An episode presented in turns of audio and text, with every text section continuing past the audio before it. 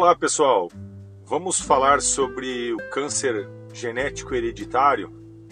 Bom, para a gente começar esse assunto, a gente precisa lembrar novamente que a célula possui organelas e um núcleo. E dentro desse núcleo, as informações genéticas, os nossos genes, o nosso material genético, que vai proporcionar as informações necessárias para as nossas células formarem quem nós somos, quais as funções, o que, que deve ser feito, deve ser realizado. Muito bem. Vamos imaginar novamente que este núcleo trata-se de um livro onde metade das páginas são herdadas da nossa mãe e metade das páginas herdadas pelo nosso pai. E cada linha desse livro é um gene, ou seja, possui as informações que nós precisamos para sermos quem somos. Muito bem. Existem vários genes e alguns têm funções específicas. Por exemplo, vocês já devem ter ouvido falar dos genes BRCA, que para alguns são é, é, falados como BRCA 1 e 2. Isso basicamente é uma sigla que vem de Breast Cancer Gene 1 e 2 são os genes mais famosos, são os genes mais conhecidos como os ligados ao câncer de mama e ao câncer de ovário hereditário. Juntos, eles geram uma síndrome chamada síndrome hereditária mama-ovário. E são exatamente esses genes os mais famosos nesse sentido de trazer a atenção ah, das síndromes hereditárias para o câncer de mama.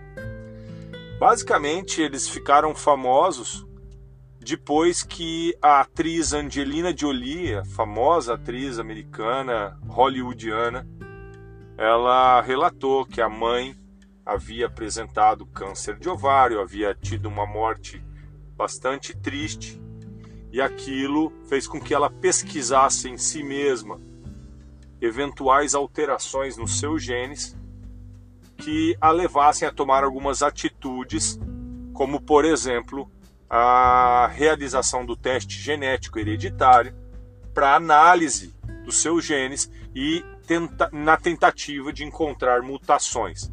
E isso realmente aconteceu no caso dela. E ela então apresentava mutações nesses genes BRCA que levaram a atriz a tomar uma atitude de uh, ser submetida a uma cirurgia redutora de risco. Daqui a pouco a gente vai explicar melhor, mas basicamente as cirurgias redutoras de risco elas envolvem a retirada daquelas áreas do corpo susceptíveis às alterações daqueles genes. Mas vamos voltar um pouquinho atrás. Então a gente estava dizendo, esses genes BRCA, que são os mais comuns, basicamente todos nós os possuímos, todos temos esses genes. O problema é se eles estiverem alterados. Então, qual é o papel desses, desses genes? Basicamente, eles são genes que nós chamamos supressores. O que quer dizer isso? Quer dizer que se existe uma alteração lá naquela linha do livro, lá naquele material genético, aquela alteração pode ser corrigida por esses genes. Eles corrigem o material genético danificado e faz então com que aquela célula ela é, volte para o trilho, entendeu? Se ela saiu do lugar, ela vai voltar corrigida para que ela tenha suas funções preservadas. Contudo, se esses genes estão danificados, sofreram mutações, portanto são mutados, eles passam a não realizar essa correção e aquele gene permanece danificado. Então, imagine que ele iria lá corrigir um defeito na célula, esse defeito persiste, ele não é corrigido. Aquilo que eu sempre digo, é como se a gente tivesse um errorex no nosso corpo diariamente. E quando esse errorex falha, aquela célula então começa a se reproduzir de uma forma descontrolada. E esse descontrole caracteriza o câncer. E no caso dos genes BRCA1 ou 2, é mais comum que esse câncer ocorra na mama e no ovário. Portanto, quem que vai se preocupar com isso? Basicamente, se tem alguma alteração genética hereditária. Todas as pessoas que têm uma história familiar positiva para câncer na família. Então, daí vem o nome hereditário, porque passa de geração a geração, de mãe para filho ou de pai para filho. Por sinal, esse é um outro ponto. Tanto o pai quanto a mãe podem passar o gene do BRCA para seus filhos. E aí, o que, que acontece? Uma vez que ah, essa pessoa tem essa história familiar, ela vai ficar com as suas luzes amarelas ligadas de alerta e ela vai prestar atenção. Essas pessoas da minha família tiveram o câncer de mama ou de ovário antes dos 50 anos. Em alguns livros a gente vai encontrar 45 anos, mas vamos considerar 50 anos.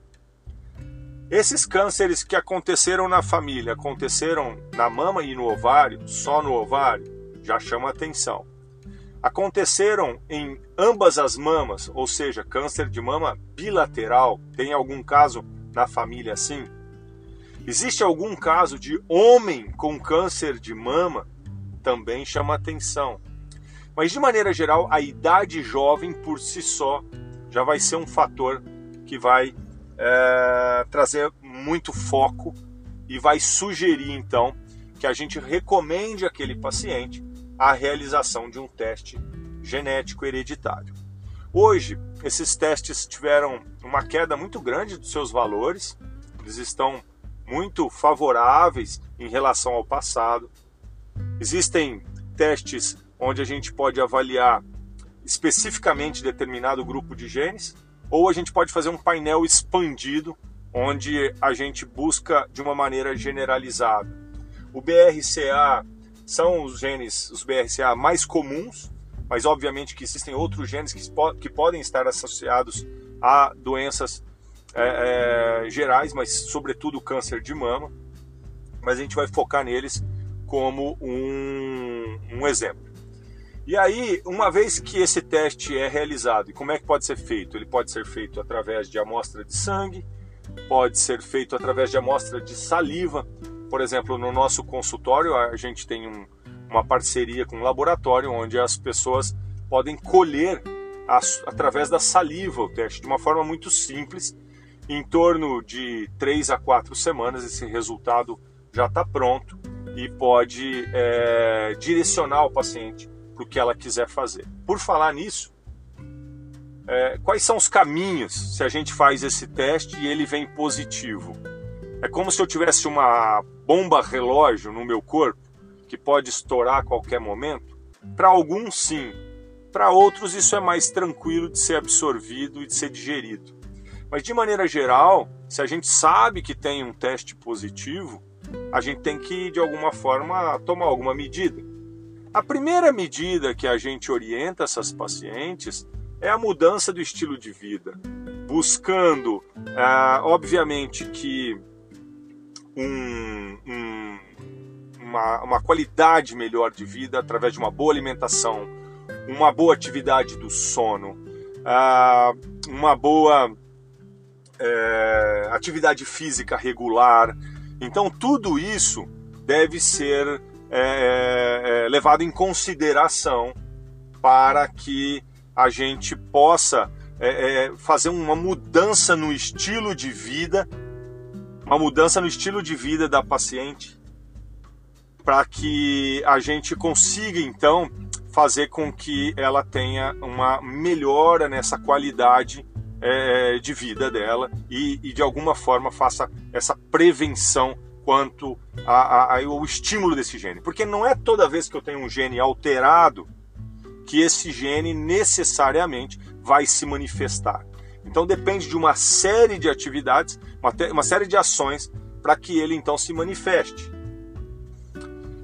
Bom, uma vez então que a gente orientou isso e a paciente escutou e ela provavelmente vai tentar mudar o seu estilo de vida, a gente também tem a opção de indicar uma quimioprofilaxia. O que, que vem a quimioprofilaxia? Uh, basicamente o uso de alguns medicamentos, como por exemplo o tamoxifeno, que é um hormônio, é um, é um tratamento hormonal, um anti-hormônio para proteger a mama de alguma forma, então isso pode ser usado. Existem escolas que são favoráveis, escolas que não são favoráveis, isso precisa ser discutido individualmente com o paciente. Além disso, a gente tem as cirurgias redutoras de risco. Então, no caso do BRCA, por exemplo, a gente vai indicar para essa paciente a retirada dos ovários bilateralmente e junto com as suas trompas. Os trabalhos mostram que essa associação ela previne, ela reduz o risco de uma forma mais efetiva. Outra opção é, é a retirada das duas mamas.